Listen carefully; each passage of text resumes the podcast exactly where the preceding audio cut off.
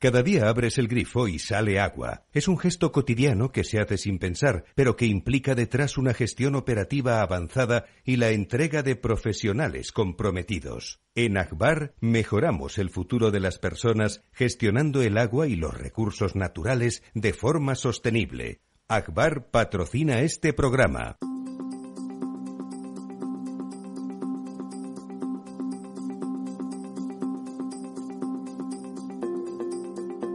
El Estado Ciudad, con Ramiro Aurín y Diego Jalón en Capital Radio.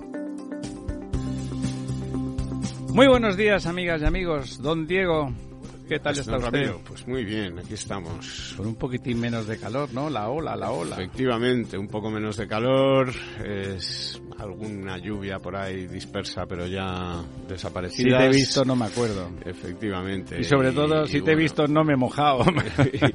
y vamos, vamos hacia lo, lo más pesado del verano que van a ser estas elecciones, ¿no? bueno, sí, después del el, inevitable debate que se convirtió en un eh, espectáculo interesante, ¿no? Eh, más allá de de la no sé si llamarle victoria de Fijó o derrota de Sánchez. Yo pensaba, pensaba esta noche Imagínese usted, don Diego, que cuando el señor Feijó, con gran audacia y con una puesta en escena brillante, el ideólogo de la cosa, el dramaturgo, lo pensó bien, saca el documento, lo firma en streaming y dice, bueno, ahí está la posibilidad. Imagínese que en ese momento Sánchez firma ese documento. Uno, el señor Feijó se lleva una sorpresa importante, ¿eh? porque todo el mundo, nosotros incluidos, dábamos por amortizado que eso no iba a ocurrir ni de coña, ¿no? Consecuencias de eso. Probablemente el voto en las eh, generales hubiese cambiado. Yo creo que hubiese seguido ganando el señor Feijo. Pero, muy probablemente, las dos opciones, tanto la del PP como la del PSOE, hubieran subido sustantivamente en detrimento de Vox y de Sumar y probablemente la posición de, del PSOE, que probablemente sea el perdedor, hubiera sido mucho más sólida para enfrentar la siguiente legislatura y la recuperación, pues bueno, democrática del poder en, el, en las siguientes elecciones o en bueno, en, en el devenir, eh, en el devenir electoral sucesivo que viniera. O sea, si eso hubiera ocurrido, yo creo que en el PSOE no lo han valorado y por supuesto no estaba en la cabeza del señor Sánchez, que estaba está en la negación todavía de que la cosa viene mal dada, como Rajoy estaba en la negación aquel día encerrado diciendo no, no me va a traicionar el PNV, mientras en el País Vasco había varios ataques de risa y los hospitales llenos. Eh, pero yo creo que hubiera sido muy bueno para el PSOE eh, si hubiera hecho, ocurrido eso. ¿A usted no le parece? Sí, pero bueno, va, eso va completamente en contra de lo que es Sánchez, de lo que es el sanchismo y de lo que es eh, este personaje, ¿no? Al que al que vemos o al que hemos visto en su- Desesperado en por su- perder al que hemos lo que tenía, ¿no? en, en su estado puro en el debate el lunes, ¿no? Yo ya llevo tiempo diciendo que cuanto más veamos a Sánchez en la televisión, cuanto más plantee la campaña como yo o lo O que sea caos, o sí. lo que sea, da igual, eh, pues peor le va a ir, ¿no? Es decir, que, que eh, Pedro Sánchez pues lleva unos días repitiendo las fichas del guion con estas cosas que dice Repitiéndose, además, realmente, todo, ¿eh? todo el rato no es decir el, le niego la mayor el, eh, yo no miento Bueno, lo de el negar, lo de negar que habían el suspendido tal, sí, sí. el incremento de las pensiones, eso sí. fue ridículo, ¿no? Porque al cabo no, de pero segundos se demostró lo contrario, bueno, ¿no? Es como cuando niega lo de la estrategia del Sáhara, cuando tal, en fin. Y, y luego eh, hay cosas, eh, en fin, yo, por ejemplo, se ha montado mucho tema, mucho follón con el, lo del que te vote chapotes y tal. Hombre, que... Que salió de un sitio en dos Sí, hermanas, ¿eh? sí, Un- no, fue un andaluz cachondo pero- el que se sí, lo inventó. Pero, pero sobre todo que un presidente le esté pidiendo a Feijó eh, condene usted el que te vote chapote. Un meme, sí. Cuando él no condena las eh, o, o cuando él no exige a sus socios que condenen los asesinatos de Chapote, eh, pues sí, es, ridículo. Es, absolutamente surrealista. No, se apoya en que Consuelo Ordóñez, eh, que está muy cabreada con el PSOE bueno, desde Rajoy, pues con el pídale, pídale usted a sus socios, antes de, de, hablar con ellos, que condenen las acciones de Chapote, si tanto le molesta Chapote, ¿no? y luego ya hablamos de, luego ya sí eso, ¿no? todo lo demás, ¿no? Es una cosa, en fin, absolutamente Don José Luis, creo que está usted ahí, ¿no? Sí, buenos días, aquí estamos. Ahí desde Alicante, como un buen sinvergüenza profesional, cogiendo bronce, cogiendo bronce. ¿Vio usted el debate, don José Luis? Sí, sí, lo vi y, eh, digamos, yo tengo una, una comentario, que es que mm, eh, casi todos los medios hoy se dedican a, a hacer análisis culpando de alguna manera mm, del fracaso de Sánchez a los estrategas, a los asesores, a los preparadores, a los expertos en comunicación. Y creo que esta es una letanía que venimos oyendo ya hace mucho tiempo, que evidentemente abunda en que los propios asesores, comunicadores, expertos en marketing les interesa hacer ver que su trabajo es muy importante, cuando la realidad muestra que realmente si hubiera que hacer una cuantificación de la importancia, yo creo que en el, en el debate, un 80% de la importancia del debate depende del propio candidato y un 20% de lo que le hayan dicho los asesores. Y claro, el caso de Sánchez, ese 80%, ya sabemos lo que es. Con lo cual, evidentemente, es un fracaso total, porque Sánchez estaba acostumbrado hasta ahora al monólogo. De hecho, sabemos lo saló presidente de la época de la pandemia, sabemos sus intervenciones con, con periodistas eh, próximos, pero lo que no habíamos visto nunca es alguien que se le ponga enfrente a decirle las verdades del barquero y cómo reacciona. Y evidentemente es como ese estudiante que se pasa cinco años sin hacer nada, que es lo que ha hecho Sánchez, por ejemplo, en las viviendas, cinco años sin hacer una puñetera vivienda, con perdón, oficial, y el tres días antes del examen se encierra con centraminas a prepararlo, ¿no? Y claro, el examen sale un desastre, ¿no?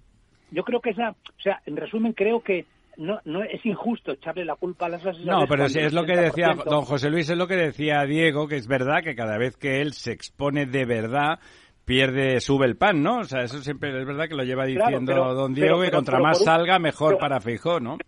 Yo creo que es que hay una cosa, Sánchez había perdido ya toda credibilidad, eso es evidente, y creo que está en el ánimo popular. De hecho, algo que no le dijo Feijó y que se le podía haber dicho es que usted no puede salir a la calle porque le abuchean. Es que es así, o sea, no puede salir. Pero es que el otro día perdió lo que algunos ya sabíamos que no tenía, que era la solvencia. O sea, si uno repasa el currículum de Sánchez, el currículum de Sánchez todo está hecho por el, no por el, justamente por el camino contrario a lo que se decía el conducto reglamentario de buen modo. Una licenciatura en económicas en una universidad privada, de esas que nunca se sabe realmente cuál es el grado de exigencia que tiene para la enseñanza, una tesis copiada con un tribunal amigo, una plaza en el Parlamento Europeo enchufada por una eurodiputada socialista, una plaza en la oficina de la ONU en Bosnia enchufado por un jefe de, de misión socialista, es decir, un diputado porque se pone malo o da causa baja el que había y entra el segundo, y una presidencia del gobierno por una moción de censura que está con una morcilla que luego el Tribunal Supremo de un juez, el famoso juez de Prada,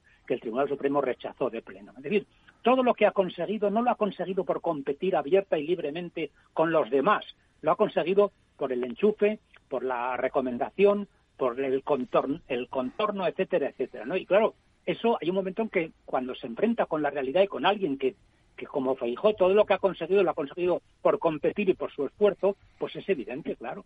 Don Lorenzo. Muy buenos días, don Ramiro. Don Diego, José Luis. Buenos días. nos saluda así tan como que acaba de llegar porque acaba de llegar, ¿no? No, no, no, he, escuchado, he podido escuchar a, José Luis toda... Pues además de saludarnos, díganos su opinión, hombre. Hombre, yo creo, eh, fíjate, yo creo que, que, va a tener un efecto... Ah, me parece que ayer decía Aznar que el Partido Popular iba a sacar mucho más votos de lo que estaban incluso diciendo las encuestas. Yo eh, creo que, que, triunfó eh, tanto en el discurso como en la performance eh, el señor Feijó en ese debate, pero sobre todo creo que fracasó tanto en el discurso como en la performance el señor Sánchez, ¿no? Entonces, eh, muchas veces en política eh, se pierde más que se gana, ¿no? Y él perdió, perdió de verdad. Yo creo que las dos cosas. Yo creo que, que Feijó estuvo a la altura, la performance. Hizo, un par de gestos muy buenos, lo de firmar el, el, acuerdo allí delante de todos los españoles. Y estaba tranquilo Hay que, hay que reconocer que todo el mundo pensaba, lo va a hacer mal, pero ¿por qué lo va a hacer mal? Si lleva 20 años dedicado a ganar elecciones, tampoco será tan tonto. No es que es un poco de esas cosas. Ha ganado seis ligas, qué mal juega. Hombre, no sé. a lo mejor no, ¿no? Yo creo que, que hay un Salían hoy algunos medios que decía que había, tras el debate, había robado como 500.000 votos al PSOE y 700.000 o algo así a Vox o una cosa así, ¿no? Unas cantidades. Bueno. Yo creo, fíjate... Eso siempre es, como dice don José Luis, a verla venir después, ¿no? Porque de saber, saber, no lo sabemos, Yo creo, fíjate, que está ocurriendo algo que es lo contrario cuando surgió Vox. Yo creo que, que, que vamos a vivir un desgaste o un fin de, de, una generación que fueron las elecciones aquellas de, la moción de censura, las elecciones del 19, que algún amigo eh, político, que no voy a decir el nombre, lo calificó de elecciones nenuco, porque todos eran muy jovencitos, guapos, y muy monos, y, tal, no sé qué.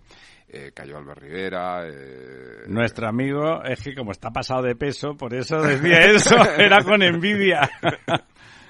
han empezado a ir cayendo y, bueno, Sánchez es parte de Casado cayó, Sánchez, por cierto, Casado es el único que cayó a nivel interno, todos los demás están cayendo, digamos, los están aniquilando el pueblo, ¿no? Bueno, aniquilando, ¿no? Están perdiendo las elecciones, Bueno, es una manera de decir que el pueblo los aniquila, ¿no? Que se los quita de en medio, ¿no? Dicho así. Y el último que queda aquí, porque ya a Sánchez le damos todos por amortizado, es, es Abascal, ¿no?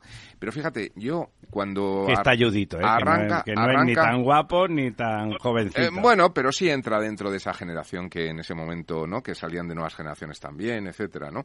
Hay, hay un, un momento en el que yo eh, apuesto porque vos va a sacar mucho más de lo que se esperaba. Y es cuando llegué una vez, eh, tres días antes de las elecciones en Andalucía, que es cuando pega el subidón, eh, tenía un tema de, trabajo, tenía una reunión a, la una, que yo creí que era a las doce, llegué antes a Motril, un pueblo de, Granada, y me metí en un bar con la persona que iba a esperar la hora para la reunión. Y de repente empiezo a oír hablar los comentarios de la gente, eran dos días antes de las elecciones andaluzas, tres, y joder, empiezo a ver que muchísima gente en un bar normal era muy pro Vox.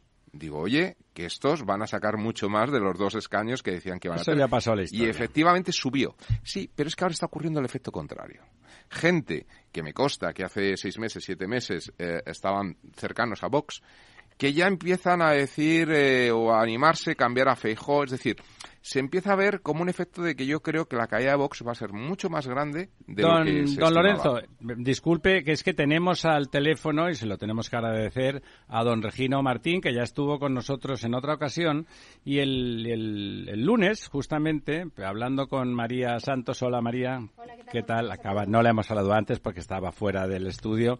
Estábamos comentando, vimos la, la entrevista que había hecho Televisión Española del presidente de Correos, donde, vamos, en lugar de explicar pues que había ciertas dificultades que las estaban no sé la explicación de una cuestión problemática había casi tres millones de personas que habían decidido votar por correo por lo tanto eso era un sobreesfuerzo sí o sí no cuando uno tiene que hacer un sobreesfuerzo lo, razonable es considerarlo no aunque vaya a decir que va a salir todo bien pero esa nos sorprendió hablábamos doña María y yo pensamos fíjate parece que no pase nada no cuando hablamos con don Regino pues estaba claro que había que hacer un curro de narices que tenían que diseñar un refuerzo importante, vamos, algo que a nadie le extrañaba y, de golpe, y de golpe pues... Eh, y de golpe pues eh, pues no era así, ¿no? Entonces decidimos, digo, vamos a llamar a, a, don a don Regino a ver si tiene la bondad de ponerse y ha tenido la bondad para que nos cuente cuál es la perspectiva desde dentro de esos miles de trabajadores de correos que están intentando seriamente que los españoles eh, que, que quieren, que queremos votar por correo lo consigamos adecuadamente. Don Regino, muy buenos días. Buenos días, Ramiro. ¿Qué tal? ¿Cómo estáis? Pues muchas gracias por estar con nosotros, porque además me parece que ese es un testimonio. Yo conozco a muchas personas que, que, van a votar o que están o que ya han pedido el voto por correo y empezaron. Lo cierto es que hasta hace un par de días estaban muy preocupadas porque no habían recibido gente que, que como doña la propia María había pedido el voto el primer día y de golpe no había llegado y ha empezado a llegar. Eh, ¿Pueden estar tranquilos los españoles o todavía hay un cierto riesgo de que haya problemas porque el trabajo pendiente es, eh, es enorme? Bueno, pues buenos días a todos otra vez. Os agradezco muchísimo que saquéis a los representantes de los trabajadores a explicar lo que ni el gobierno ni el presidente de Correos ha explicado y cuando lo explica, por lo que veo, lo explica mal o faltando a la verdad. Eh, a ver, lo primero es que a mí me parece muy importante que 42 días después de ser convocada a las elecciones salga alguien a los medios a decir algo, aunque sea para mentir. Ya me parece bastante, me parece bastante interesante, ¿no? Que hayamos sacado de la madriguera a alguien para que hablara en nombre del correo público, aunque no diga la verdad, porque lo hemos forzado a ello, ¿no? Porque lo que está pasando es un poco vergonzoso. Entonces, lo primero es que, si recordáis la pandemia, y la recordáis igual que nosotros dramáticamente, ¿no? Una pandemia muy dura, el gobierno, la ciudadanía y los profesionales de la sanidad pública estuvieron en la centralidad todo el tiempo, porque era importante para el país. Bueno, al presidente del gobierno se le ocurre convocar elecciones en pleno verano, que no es una fecha muy ideal para votar, ¿eh? No lo es, ¿eh? Por muchas razones, pero no lo es. Pero bueno, una facultad constitucional habrá que respetarlo legalmente, solo faltaría. Pero no es una fecha adecuada para que eso sea así. Entiendo yo que el presidente del gobierno, el gobierno, el presidente de Correos, que es un cargo político nombrado personalmente por el presidente del gobierno, en una institución de 300 años como, como el correo público de este país, debería haber estado en la centralidad en pleno proceso de elecciones generales que son importantísimas para este país. Pues no, ha ocurrido lo contrario. El gobierno mira para otro lado ha estado 42 días sin decir nada a nadie. Esto corresponde al Ministerio del Interior y yo pregunto a la ciudadanía, ¿es normal que en unas elecciones trascendentes para este país, en pleno verano, con una enorme dificultad para votar, no se ponga en la centralidad de este país al correo público y se salga a comparecencias a explicar y a tranquilizar a la ciudadanía diciendo estamos haciendo todo, como hicimos en la pandemia, desde el servicio público postal de este país? Pues no ha ocurrido. Y por tanto, cuando Comisiones Obreras dice eso, le molesta a quien le moleste, porque sabemos que le molesta, por eso han cortado toda la comunicación con los sindicatos y hacen ahí casas de brujas a ver quién nos pasa la información. 8.000 profesionales, mandos intermedios, que son unos grandísimos profesionales y que desmienten todos los días a lo que el presidente o no dice, o dice a medias, o faltando a la verdad, que fue lo que dijo en televisión española, ¿no? Eso es lo que nos está preocupando tanto, porque parece que el gobierno no tiene un gran entusiasmo porque la gente vaya a participar. Y hay que decirlo así, porque no ha habido ni una sola comparecencia del gobierno de este país para decir, señores, vayan ustedes a borrar en el correo público que estamos engrasándolo para que ustedes puedan notar. Luego, no es una manía de comisiones sobre es un objetivamente un hecho, y es un hecho cierto. Regino, déjame que te interrumpe. La otra vez que además estuvo muy bien tu comparecencia porque cuantificaste las necesidades. No solamente te quejaste como representante, sino dijiste, no, mire, nuestra experiencia, tenemos experiencia, hacemos siempre lo mismo. Cuando hay eventos donde hay de golpe una solicitud de voto por correo muy importante y tenemos criterio para decir las necesidades nuevas. Y tú expresaste unas necesidades. ¿Cuánto de lo que, de lo que pedisteis como los trabajadores de correos, como técnicos? Porque en este caso no era ninguna reivindicación laboral ni ninguna reivindicación de tipo pecuniario, sino era exigir que para cumplir con una obligación que eh, eh, os hayan puesto o no en el foco, todos los españoles están mirando a ver qué pasa con correos, porque eso, ¿sabes lo que pasa? La realidad es la realidad y no la puede negar nadie. Entonces, la gente que, esos dos millones y pico de, de españoles que han solicitado el voto por correo, están pendientes de correos. ¿Os han hecho caso en esa necesidad de refuerzo estructural? No, Ramiro, sí, el problema de esto, y ahora es esto de las cuentas y los cuentos, ¿no? Muy típicos en este tipo de casos, ¿no? A ver, eh, ayer se sacaron de la chistera 19.400 contratos. No es cierto. No, no es cierto, ¿no? Está bien vender humo para eh, tranquilizar falsamente a la población. Yo voy a cuantificar la preocupación que tiene el ciudadano y el cabreo que tiene porque tiene razón, ¿no? Que yo recuerde, el 30 de mayo se convocaron las elecciones. En todo el mes de junio hubo 7.000 contratos de media, ni 12.000, ni 11.000, ni 10.000. Por tanto, durante 30 días, el gobierno miró para otro lado y el presidente de Correos estaba no se sabe dónde, ¿no? En cualquier caso, desaparecido. El 3 de julio es el plazo, en que las oficinas provinciales censales mandan la documentación al ciudadano. Estoy hablando de la primera semana de julio. La semana, esa misma semana el gobierno dijo que había un millón y medio de votos. No, ya había superado los dos millones de solicitudes de voto. Mañana acaba el plazo y va a haber, como dijo Comisiones Obreras hace un mes largo, dos millones y medio de solicitudes de voto por correo. Si sumamos el voto extranjero, va a haber 2.700.000. Por tanto, en la semana donde el ciudadano tenía que recibir la documentación, fue la semana pasada, nadie puso un contrato porque la media fueron 7.000 contratos. Ni 19, ni 18, ni 17, ni... No, 7.000 contratos. Cuando la gente tenía que recibir la documentación. La semana pasada, que tenían que haber abierto las oficinas mañana, tarde, fines de semana, con repartos extraordinarios mañana, tarde y fines de semana, solo se abrieron, se amplió el horario de 274 oficinas de las 2.000, casi 400 que hay, que es un 10%. Solo, eso sí, se amplió media horita por detrás y media horita por delante. Qué barbaridad. Como si fuera un poco de chiste, ¿no? Y eso, la semana pasada, que ya sabía el gobierno, ya sabía el presidente Correos, que eso no lo contó en televisión, ya sabía que había 2.300.000 solicitudes de voto por correo. Y tendrá que explicarle a alguien a la ciudadanía cuando tendría que tener carteros de sobra para llevar la documentación y oficinas abiertas durante el lunes, martes hasta el domingo, mañana tarde y todo el tiempo para que pudieran votar cuando el ciudadano considere oportuno votar, porque es su derecho fundamental, pues había 7.000 contratos. El lunes, que fue antes de ayer, Comisiones volvió a aseverar que había 11.000.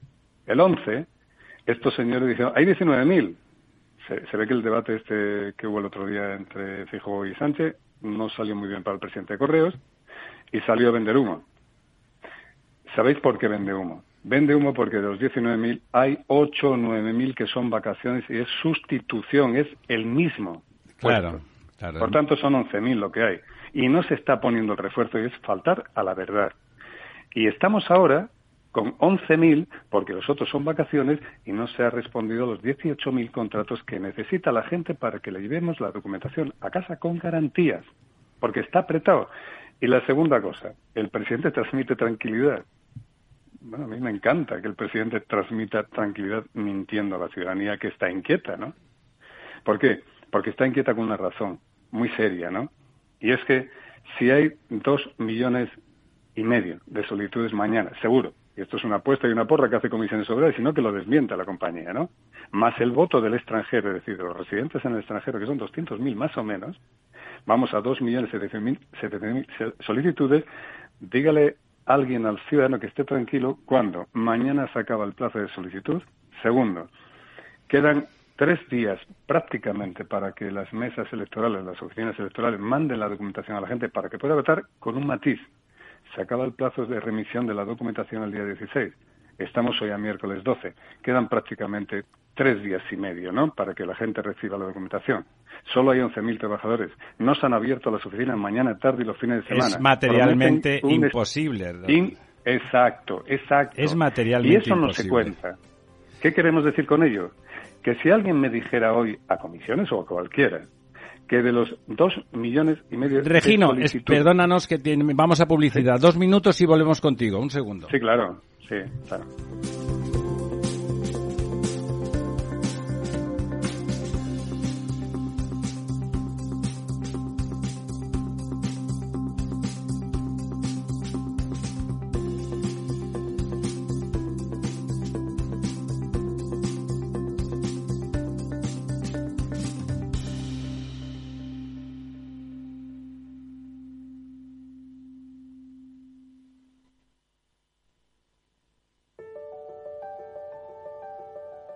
Capital Radio lanza el nuevo formato de Cripto Capital, todos los lunes a las 3 de la tarde con el maestro de trading algorítmico Carlos Puch Sajibela. Lo que nadie te cuenta, escúchalo en Cripto Capital.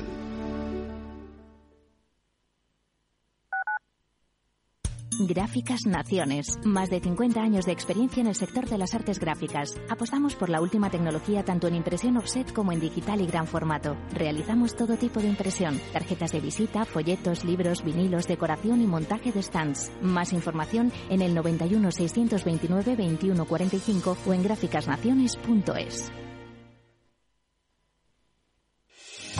¿Está pensando en montar una empresa pero no se atreve a dar el paso en solitario? Busca una marca conocida y consolidada que le respalde. En Franquiciados le ayudamos a elegir el negocio que más se ajuste a sus necesidades. Franquicias de éxito, innovadoras, de baja inversión. Los miércoles a las 12 en Capital Radio tienen una cita con el único programa de radio de España especializado en la industria de la franquicia. Franquiciados con Mabel Calatrava.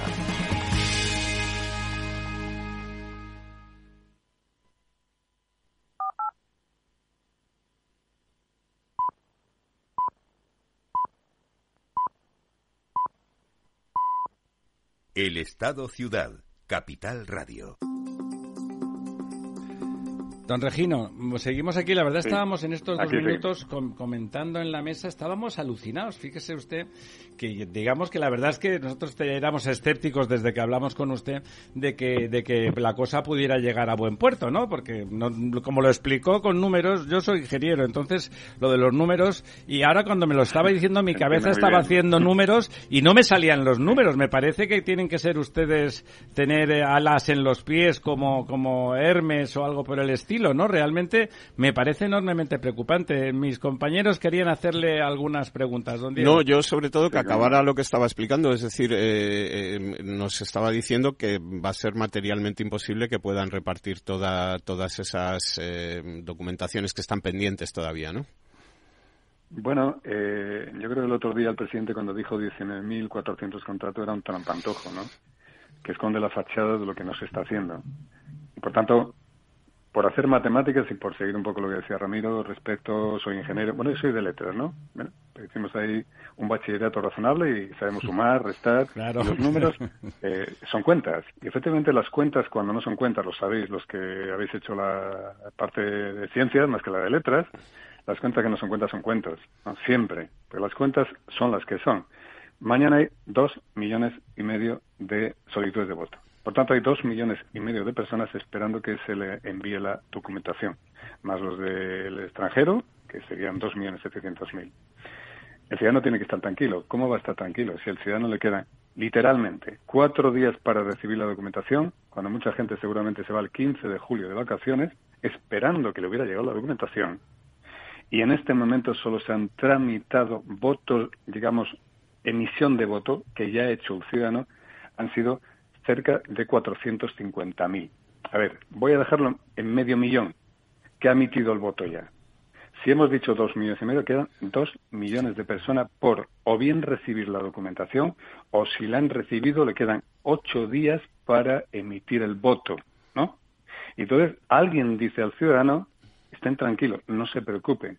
No, el ciudadano tiene que estar preocupado y tiene que exigir básicamente que para que esa documentación llegue, que son dos millones de personas que tienen que recibir la documentación antes del 16 y habiéndola recibido, que tenga las oficinas abiertas para que pueda emitir el voto antes de irse de vacaciones, porque mucha gente ha esperado antes del 15 a ver si le llegaba y votar e irse a donde sea, Alicante o a mi tierra Asturias. Esas matemáticas son las que hay que poner encima de la mesa. Y automáticamente hay que decirle a la ciudadanía que no se están poniendo los medios porque, siendo el bulto muy grande, que lo es, porque es indiscutible en términos matemáticos, que estoy convencido que no se contaron, que solo se han tramitado 450.000 votos, que quedan dos millones largos de votos para tramitar, que los plazos son muy ajustados. Uno, hagan ustedes el favor de poner realmente, de refuerzo, realmente, 19, no, 20.000 contratos, porque el correo público de este país pertenece a la ciudadanía y toca poner 20.000 contratos. Segundo, hagan el favor de poner reparto de carteros y carteras para llevar la documentación con agilidad, la que haga falta y más, para que el ciudadano reciba a tiempo la documentación mañana, tarde, sábado y domingo. Y no se está haciendo solo en algunas poblaciones, solo en algunos sitios, un reparto extraordinario el día eh, 15, pero no el domingo 16. ¿Por qué si hay esta cantidad de votos? ¿Por qué razón? Y dos, la que haya la persona que haya recibido la documentación tiene que ir a la oficina. Está apurado porque se va de vacaciones. Parece razonable que en lugar de abrir las 225 oficinas que esta semana se están abriendo, solo 225 de 2.389 el 10% menos. Haga el favor de abrir las oficinas mañana tarde, día 15 y día 16, para que el ciudadano que está apurado porque se quiere ir con su familia o solo, que da igual, vaya en cualquier momento, en cualquier lugar y tenga una oficina abierta sin tener que esperar hora y media como hoy en Santiago. No tiene sentido. Sí, eh, y eh, eso es poner recursos. Lo eh, demás son filfas. Eso, eso le iba a preguntar también. eh, ya sé que de momento, con lo que usted nos ha explicado, son pocos los que tienen la opción de ir a la oficina de correos a, a llevar su voto, porque son solo 450.000. Pero ya están notando ustedes, digamos, cierto colapso, es decir, que la gente tiene que esperar mucho tiempo, que hay colas, etcétera, en las oficinas. Sí, hay una actitud reactiva. Allí donde hay una cola ponen refuerzo. Es decir, el ciudadano se tiene que habituar o se tiene que poner al servicio de lo que el presidente de Correos, que es un político, le considera oportuno. O sea, tenemos que ir a las ventanillas que considera oportuno el presidente. Y si hay un poco de lío, refuerzo. Eso no se puede hacer. Por tanto, claro que está habiendo embudo, claro que hay un cabreo de los trabajadores, claro que la gente está cabreada, claro que está esperando. No en Santiago, en Madrid, en Murcia, hay atasco, hay atasco. Ni se lo merece el ciudadano, ni se lo merece el trabajador. Y no tiene sentido que el gobierno, en un proceso electoral que es capital para este país, no haya puesto el servicio público en primera plana en la centralidad de la prioridad del gobierno. Es que no ha habido una conferencia del Ministerio del Interior. Es que la portavoz del gobierno no ha dicho nada de nada de nada. Ha salido un señor que es el presidente de la mayor empresa pública de este país a decir, no os preocupéis, hagan el favor de tomar, de dejar de tomar. el Don Regino. ¿sabe usted que con los números que nos está comentando, que son fáciles de sumar, hay que repartir cada día medio millón, más, algo más de medio millón de, de, de folletos a los ciudadanos, medio millón al día. O sea, al otro lado del teléfono tenemos también a don José Luis González Valvé, que está, que pidió el voto por correo y nos estaba diciendo que no lo ha recibido todavía, ¿no? Que empieza a tener serias dudas, un poco de la esperanza de recibirlo o dejarlo de recibir. Medio millón de, de, de sobres que hay que repartir en este país a di- cada día. Yo no sé el rendimiento que tienen los carteros y no no tengo la me- tengo la mejor opinión de ellos, pero pero es es Bueno, muchísimo, ¿no? ¿Qué hay- rendimiento? ¿Cuántas hay- cartas tiene que repartir cada cartero para cumplir eso? Ahí, ahí, Ramiro, yo creo que el Gobierno hizo una petición expresa de comisiones obreras, que ya veremos si tramitamos a la Junta Electoral. Creo que hay que llevar el plazo de emisión de voto por correo hasta el día 21. En mi opinión, es una petición razonabilísima, Hombre, que no entiendo por qué no la ha pedido Correos, que no lo entiendo, pero bueno, nosotros la vamos a hacer. Porque si fuera el 20, quedan 10 días para emitir el voto. Por tanto, si todo el mundo recibe la documentación antes del 16 razonablemente, quedan 10 días para entregar el voto. Eh, por tanto, dividiendo, ¿no? Pues te viene a salir a 200.000 al día. La red de correos, el servicio público postal, el correo público de este país es un grandísimo correo. Ha hecho 17 procesos electorales en este país en los últimos 45 años, como repito tantas veces. Los profesionales de la sanidad estuvieron a la altura en la pandemia. Los profesionales de correo estarán a la altura, sin ninguna duda, en la pandemia estival de voto, ¿no? En esta cosa rara que nos ha sucedido. Estarán a la altura. Solo tienen que poner los medios y que le llegue la documentación a tiempo. Si es así, y hay un dato relevante, ¿no? ¿Cuántas solicitudes ya se han remitido a los ciudadanos? Ese voto, ese dato lo han ocultado. Si la documentación del ciudadano llega antes del 16 a esos eh, millones de votos, que yo entiendo que ya se está remitiendo esa documentación, habrá mucha que ya está entregada, no tengo ninguna duda que esas 200.000 eh, documentaciones a tramitar a diario en los 10 días para los 2 millones de ciudadanos, el correo público de este país no lo hace sin ninguna duda. Como lo hemos hecho siempre, a pesar de tener a veces al presidente por castigo y al gobierno por, eh, en fin, por, por Sí, pero bueno, para correr, ¿no? Regino, para correr hay que tener piernas y para repartir cartas, pues brazos. recursos. ¿no? Claro, que a eso me refiero. recursos. Piernas de carteros y brazos de carteros, pero, doña Eso María. es. Bueno, yo quería decirle a don José Luis que no se preocupe. Yo solicité el voto por correo el primer día que se podía solicitar y he recibido la documentación en casa. Me la trajo Felipe, mi cartero, el cartero de Esteseña. De hecho, le, le mando un saludo a todos los carteros de Esteseña que están absolutamente desbordados con todo el trabajo que, que tienen. Es provincia de Toledo. Bueno, pues la recibí el lunes. O sea que, que hay margen, pero con mucho retraso. Si yo lo solicité el primer día y lo he recibido el lunes, no quiero ni pensar todo lo que tienen por delante estos, estos días. Y por otro lado, teniendo en cuenta que se ha duplicado la solicitud de voto por correo respecto a las anteriores elecciones de noviembre de, de 2019, se está priorizando la gestión del envío de esta documentación para facilitar el derecho al voto y se están arrinconando, bueno, pues eh, otros eh, envíos también urgentes, ¿no? Pienso en notificaciones eh, judiciales, en correos certificados. ¿Está ocurriendo eso, don Regino, o no? Sí, yo creo que les ha pillado el carrito del helado, ¿no? Por decirlo en broma, ¿no?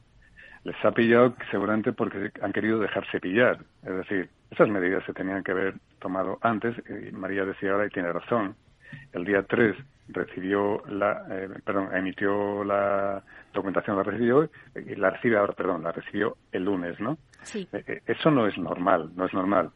yo estoy convencido que María tiene tiempo suficiente para emitir el voto y muchas Marías, ¿eh? seguramente miles y miles, decenas de miles de personas que han recibido la documentación, tiene 10 días para el voto y no tengo ninguna duda que eso va a suceder que llegue, ¿no? Porque los carteros lo van a llevar, incluso con un esfuerzo sobredimensionado, ¿no? Incluso sobre la ficción de los 19.000 contratos, solo hay que preguntar o ir a las oficinas y hablar con el cartero de Seseña o el cartero de Morcín de mi pueblo, ¿no? Para darse cuenta que efectivamente van petados, van completamente saturados.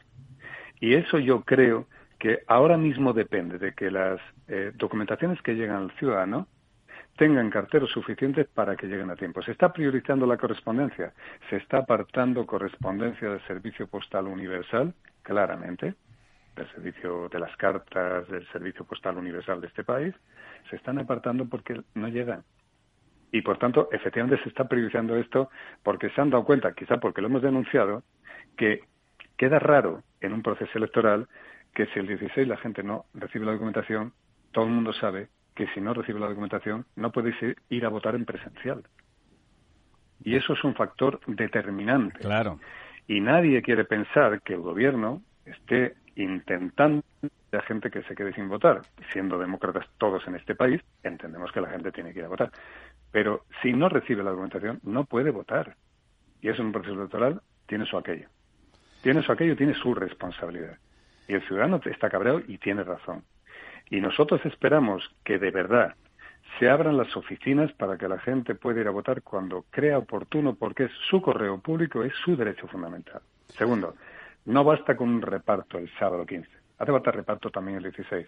No basta, no basta con apertura de unas oficinitas a lo largo de esta semana. Hay que abrir las oficinas en todo momento para que la gente no tenga que esperar, salvo que alguien esté pensando que cuando llegue el ciudadano media hora esperando, se cansa y se va. Don Regino, ¿cuánto usted que se lo sabe? ¿Cuánto se podría hacer operativamente? Eh, ¿Cuántas horas se podría aumentar el, servicio en un día queriendo dar un servicio exhaustivo desde primera hora? ¿Qué es primera hora y qué es última hora razonable?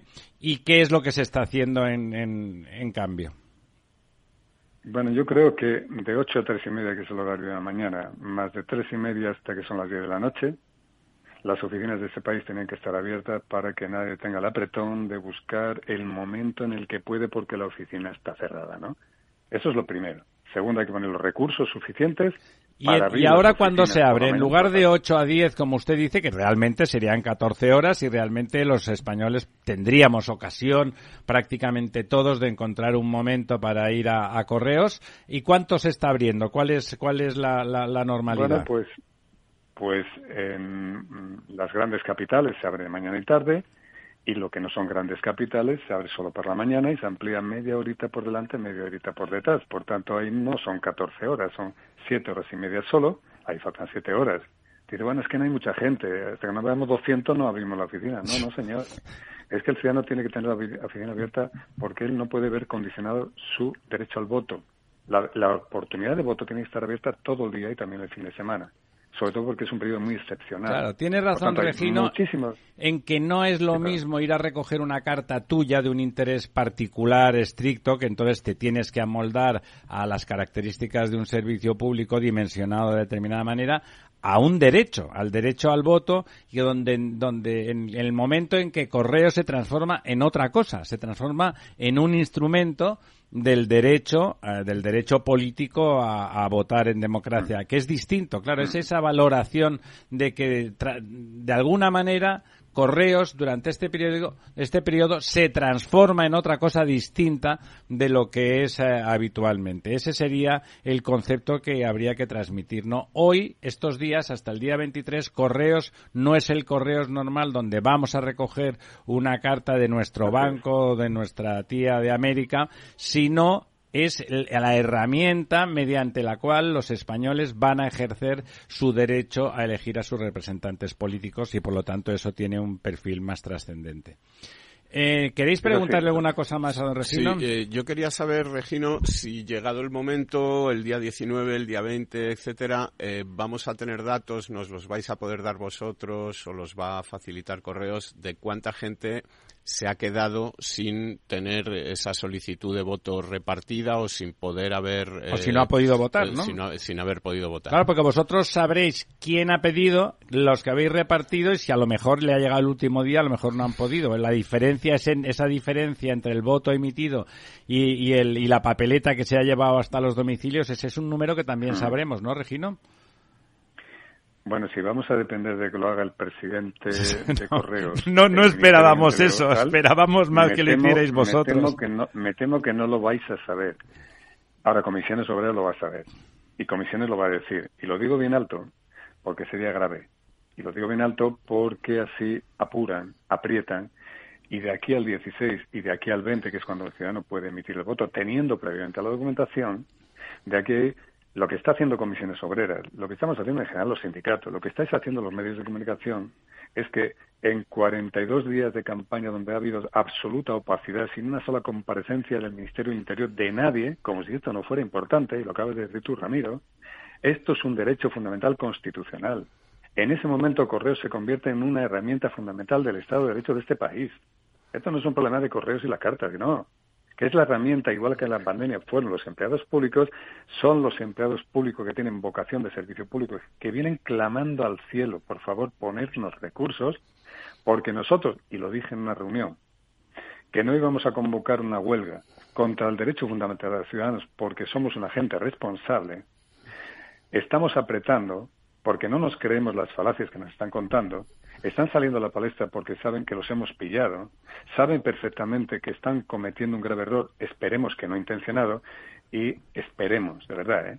que para un demócrata como vosotros, como yo, como toda la población de este país, que no quede nadie sin poder votar, porque en un país demócrata eso es grave. Uno o treinta y uno, o cincuenta y cinco ya no os cuento si pueden ser 100.000, ¿no? Entonces, estamos hablando de una cosa muy seria. Don, Regino, el último día para que la gente, o sea, que, tenéis vosotros para repartir la documentación a los domicilios de la gente es el día 16, ¿correcto? El día 16. El día 17 vamos a saber por vosotros cuánta documentación de esa se ha quedado sin repartir. Bueno, eh, eh, o el 18 o el 19. Tampoco las apuestas en público por una razón, más que nada por si las puedo ganar. Sí, sí, sí. pero bueno, quiero decir, es yo vuestra intención. Es, yo creo que esa información la vamos a saber con toda seguridad, a pesar de que han capado todas las ventanas de información de correos, a pesar de que han transmitido a los mandos intermedios, a los trabajadores que no hablen con los medios de comunicación, pero en que, que no hablen con los medios de comunicación, que en un país como este, en pleno proceso electoral, se diga que no se hable con los medios de comunicación y no se hable con los sindicatos, tiene tiene su aquello y además tiene nombre, ¿no? Hombre, hombre. sí, tiene, nombre. vamos a dejarlo, vamos a dejarlo en un país democrático y luego hay alguna gente que lo entiende regular. Pero bueno, que dicho eso, eh, nosotros sí vamos a dar ese dato y oficialmente el gobierno lo tiene que dar. Y el gobierno, si no, quiere pasar un grandísimo sonrojo esto es un problema ya de gobierno, ¿eh? no es un problema de un señor allí en la empresa, que es un señor que han puesto ahí, que cobra 200.000 euros por ser presidente además es un politiquillo. Bueno, ya está, vale. Como pasan las cosas, ¿no? No, esto es un problema más serio. Es que los ciudadanos no pueden dejar de recibir la eh, documentación porque si no, se le está absolutamente coartando el derecho al voto. Esto no es un problema de que la carta llega tarde. No, no, esto no es así. ¿no? Un día tarde, un día no, no, no, no. Usted está afectando el derecho fundamental de la ciudadanía a votar y el gobierno no creo que pueda o quiera aparecer en una comparecencia en la que diga que ha habido un pequeño incidente y 100.000 personas no han podido votar. Yo no me lo puedo imaginar en este país. No me lo quiero imaginar. Eso, no nos lo queremos. espero que no suceda. ¿eh? No, espero que no suceda.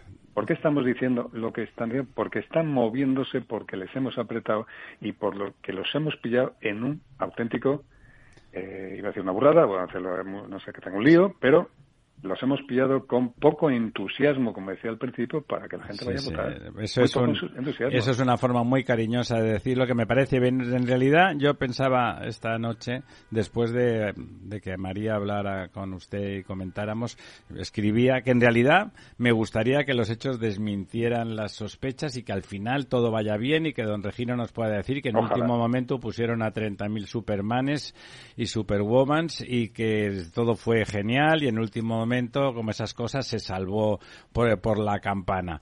Pero, bueno, pues eh, no lo sé. Vamos a, vamos a estar persiguiéndole de vez en cuando a don Regino porque me parece que es sustantivo, me parece que lo que están haciendo es una cosa importantísima de quizá quizá es el, eh, el, servicio público informativo más importante que están ocurriendo en estas elecciones, es lo que están haciendo ustedes de comunicar al resto de los españoles que su derecho al voto está en riesgo por negligencia de la dirección del correo público español.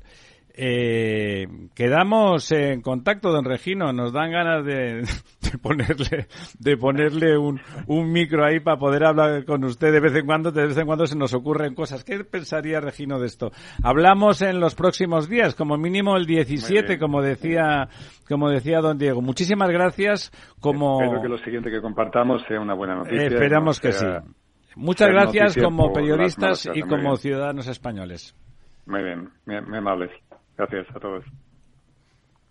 Bueno, realmente tremendo, ¿no? Lo que nos cuenta Regina. Lo que quería decir es que quizá en esto sea lo único en lo que no nos ha engañado el presidente Sánchez. Dijo que le acusaríamos de fraude y por ahí parece que van los tiros.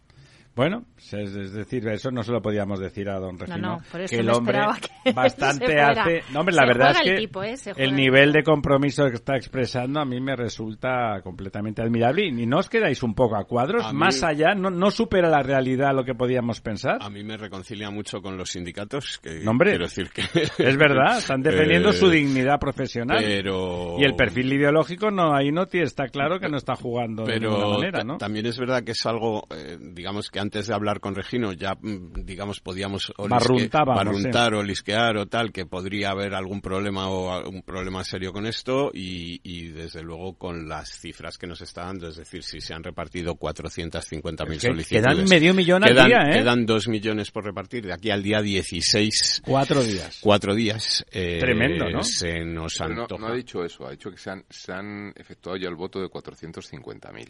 Sí, eso partidos que habrán repartido más probablemente. Bueno, vamos a esperar que sea así y, lo que digo, vamos a ver si el día 17 o el día 18 alguien nos puede dar el dato, eh, don Regino nos puede dar el dato de, si efectivamente se han quedado una cantidad, a ver si se han quedado 2.000 o 3.000 votos sin repartir. Eh, ya, ya son 3.000 personas que se han quedado sin su derecho al voto y ya es grave, pero digamos no sería, no sería Nos explicó don Frank Camaño que si eso os imaginemos que esos votos estuvieran concentrados en una mesa, cuando, cuando los votos pendientes, que cada voto está adjudicado, está escrito a una mesa electoral, si los que han quedado fuera del servicio, digamos, eh, condicionan el resultado de esa mesa, hay que repetir la votación en esa mesa electoral. Si eso pasa en, muchos cientos o miles de mesas, las elecciones van a quedar adulteradas.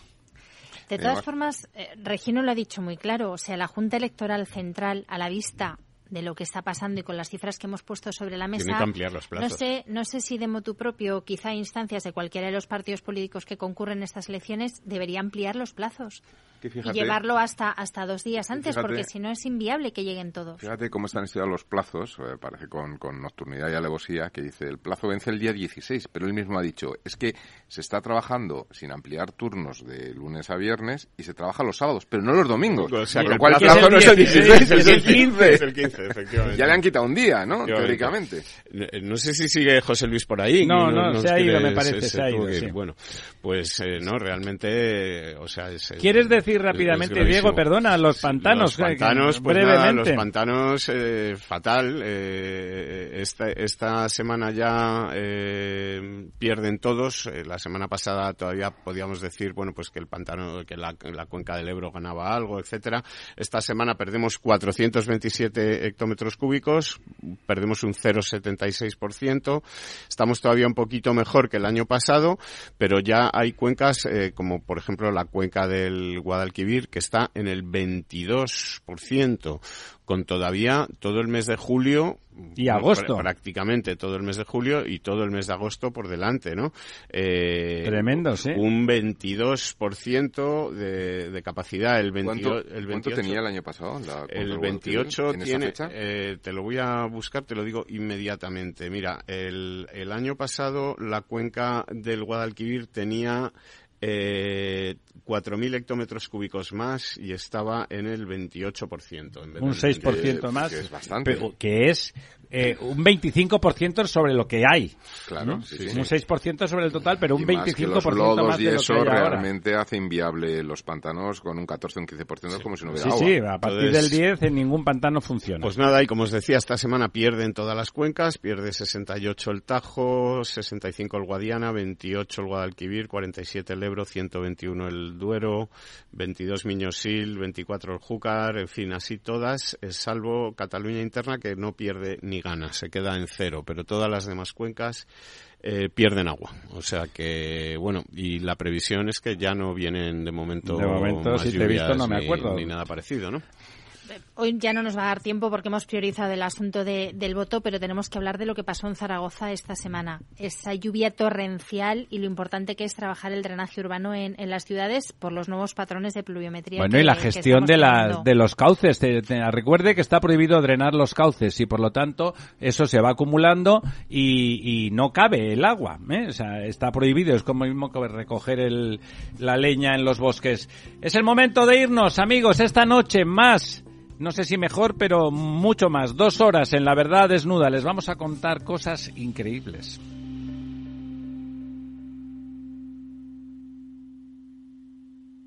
Cada día abres el grifo y sale agua. Es un gesto cotidiano que se hace sin pensar, pero que implica detrás una gestión operativa avanzada y la entrega de profesionales comprometidos. En Akbar mejoramos el futuro de las personas gestionando el agua y los recursos naturales de forma sostenible. Akbar patrocina este programa.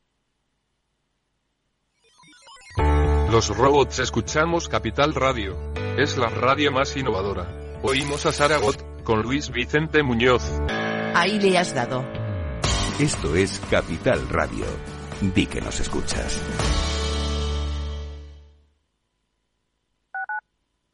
Capital Radio, Madrid, 103.2. Hornos San Onofre. Somos pasteleros y eso nos gusta. Utilizamos materias primas que nos hacen disfrutar y elaboramos todos nuestros productos de forma artesanal, sin sucedáneos, ni margarinas, ni grasas trans. Sabemos que las cosas buenas son importantes. Con el hashtag buscamos gente dulce. Hornos San Onofre, calle San Onofre 3, teléfono 91 532 9060, www.pasteleriasanonofre.com. Disfruta de la mejor cocina gallega en Montes de Galicia. Todo un clásico moderno en el barrio de Salamanca. Disfruta de la variada dieta láctica, de las mejores carnes y pescados tratados con respeto y transparencia y regados con una de las mejores bodegas de la zona. En grupo, en familia o en pareja, Montes de Galicia te ofrece el espacio perfecto en cada ocasión. Si quieres entender mejor todo lo que rodea a nuestro sector alimentario, tienes una cita en La Trilla. Un gran equipo de especialistas te acercará a la actualidad económica y política desde el campo hasta la mesa. Conocerás sus principales innovaciones sin olvidar las producciones más tradicionales. Los sábados de 8 a 9 de la mañana con Juan Quintana, La Trilla de Capital Radio.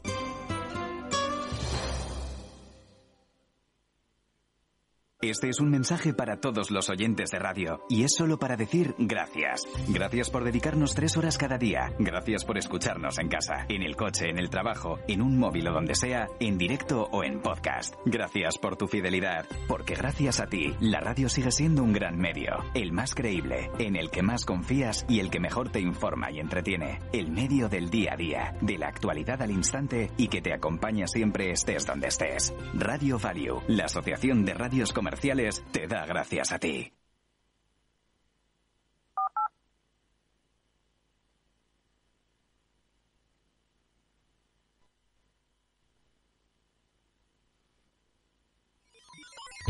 Los robots escuchamos Capital Radio. Es la radio más innovadora. Oímos a Saragot con Luis Vicente Muñoz. Ahí le has dado. Esto es Capital Radio. Di que nos escuchas.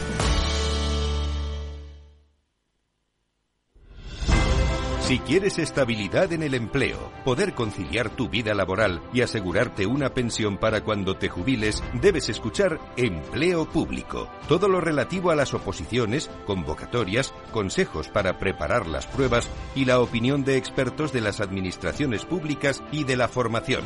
Los miércoles a la una y media de la tarde en Capital Radio tienes una cita con Empleo Público, con José Joaquín Flechoso.